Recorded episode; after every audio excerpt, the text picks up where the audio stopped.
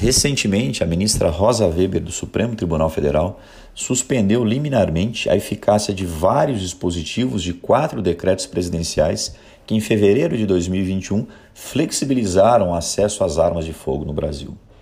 Segundo a ministra, essa flexibilização é incompatível com o sistema de controle e fiscalização de armas de fogo trazido pelo Estatuto do Desarmamento.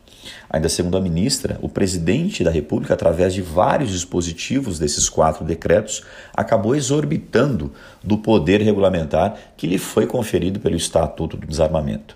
O presidente devia observância ao chamado espaço restrito de delegação, mas acabou inovando no ordenamento jurídico, contrariando a vontade do legislador.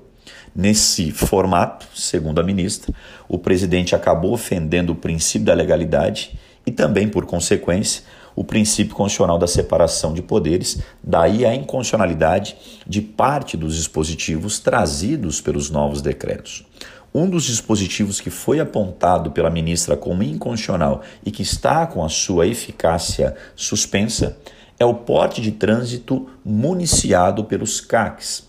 Aquele porte de trânsito com arma em condição de pronto uso que existia do local de guarda até o local de treinamento ou do local de guarda até o local de competição e vice-versa.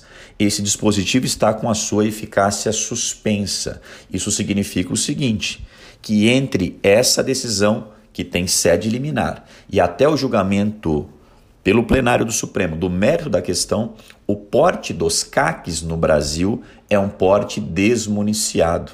É um porte que deve atender ao decreto que existia em 2014, o decreto 5123 de 2014.